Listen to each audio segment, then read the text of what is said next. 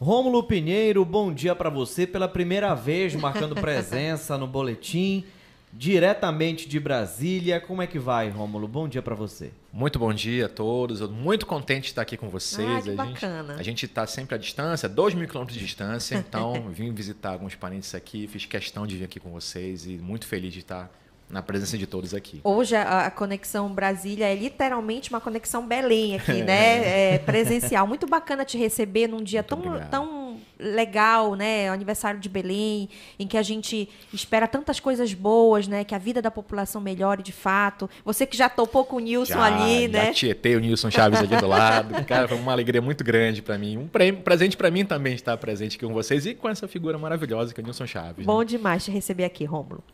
Rômulo, vamos lá. O que, que você preparou para gente que relaciona né, os fatos né, marcantes aqui da capital em relação à política, em relação a muita informação, em relação à nossa história para essa conexão de hoje? Pois é, Max. É, a gente está aqui já distante de Belém, já vai fazer 16 anos. Né? Então, eu formei aqui na Universidade Federal do Pará e fui embora para Brasília. Mas sempre acompanhei política daqui, desde cedo me interessava por política. E criança mesmo, naquela época, você é, acho que é mais novo um pouco que eu, mas acompanhava o programa de, de, de, horário político, aquelas brigas entre Jada Barbalho, Hélio Gueiros, aquele, eu adorava aquilo ali, e via e me empolgava. E eu tinha 10, 9 para 10 anos, aquilo ali era o máximo para mim. Então sempre gostei. E mesmo depois de eu ter ido embora, é, eu fiquei acompanhando. As redes sociais ainda não, ainda não estavam bem ativas como são hoje, mas eu tinha parentes aqui e ficava acompanhando as notícias daqui.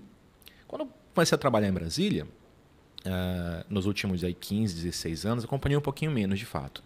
Mas esse período aí, é, década de 80 e 90, acompanhei muito de perto a situação aqui da política, gostava muito, uma mudança muito grande que houve aí na década de 90, principalmente. E agora, nos últimos anos, retomando essa época de 90 aí com o prefeito atual, né?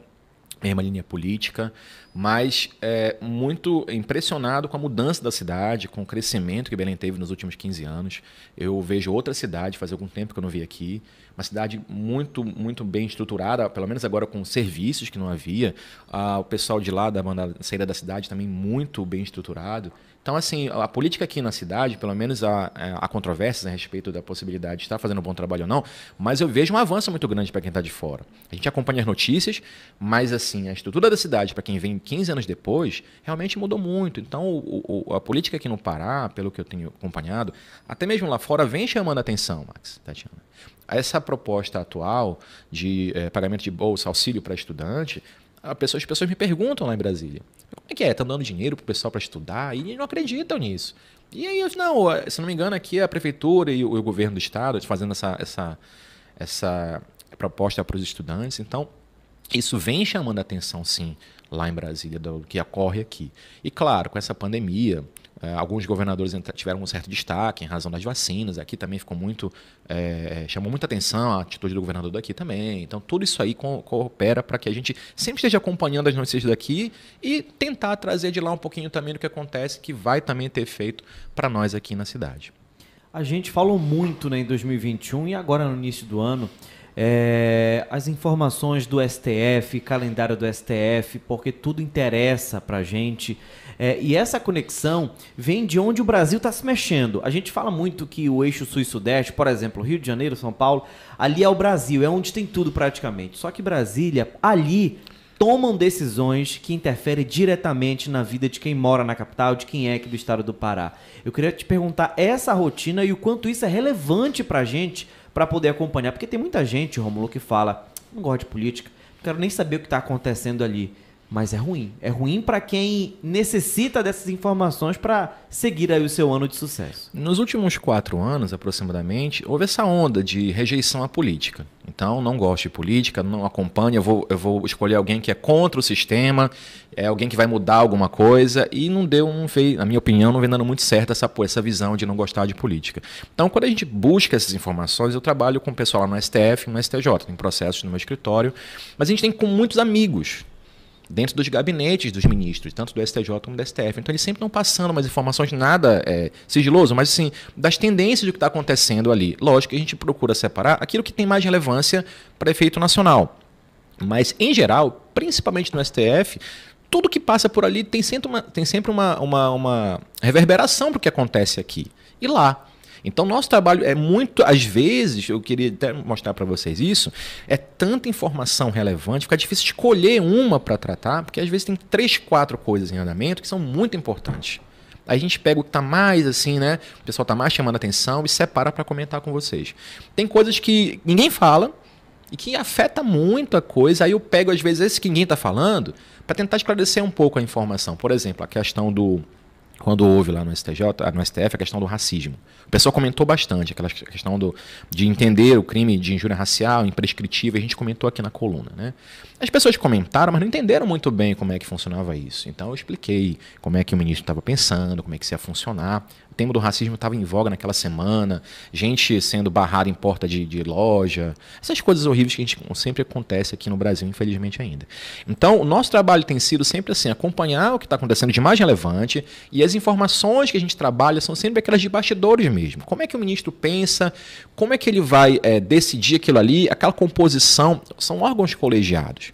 Então não é um único jogador que toma decisão ali. Então a gente analisa como é que as pessoas estão pensando, para tentar mostrar uma perspectiva para o nosso ouvinte. O que, que, ele, o que, que pode vir daquela decisão ali? O que, que vai acontecer com a gente ou com o nosso dia a dia a partir daquele tipo de informação? Essa é a nossa busca diária. Não assim, nem sempre é fácil, porque os ministros são muito reservados. Eu sei que alguns adoram holofote, né? A gente sabe que.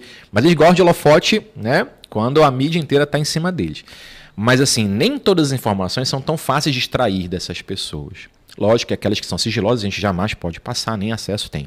Mas aquelas com relação aos bastidores dos gabinetes, a gente tem conseguido e às vezes seleciona, porque tem coisa que realmente é, é, até complicado falar. Há muito interesse, há muito conflito de interesse, gente muito grande ali, é, todo dia é, é lobby querendo alguma coisa. E os ministros, infelizmente, estão suscetíveis a isso. É muito, muita, muito, muito interesse muito grande nas disputas lá no STF, principalmente. Né? E, Rômulo, como é que você enxerga é, a, a, os temas relacionados à Amazônia?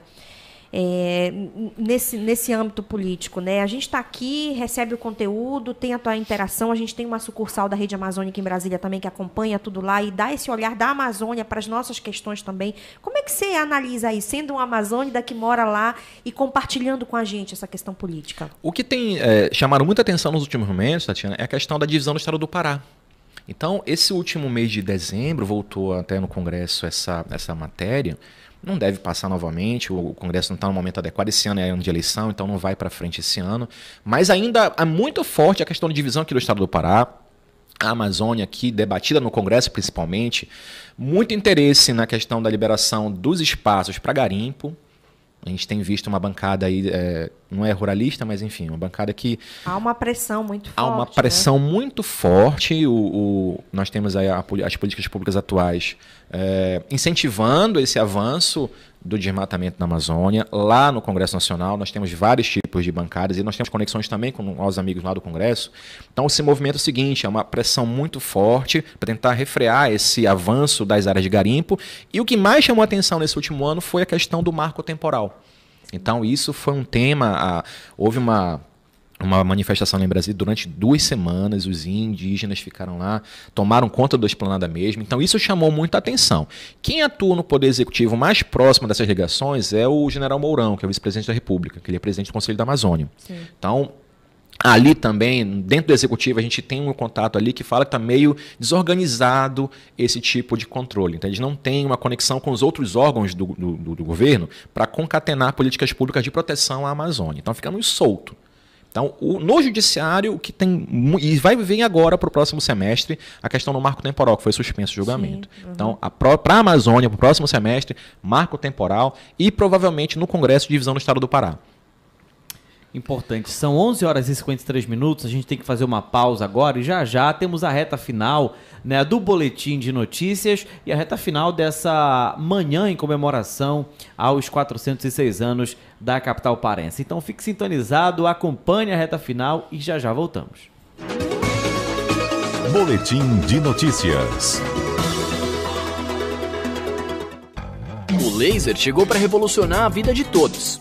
Além de ser um método moderno, oferece todos os benefícios necessários para facilitar a sua rotina e promover um maior bem-estar. Na Ice Laser você desfruta de todas essas vantagens em uma experiência completa que envolve desde o atendimento até os resultados do tratamento.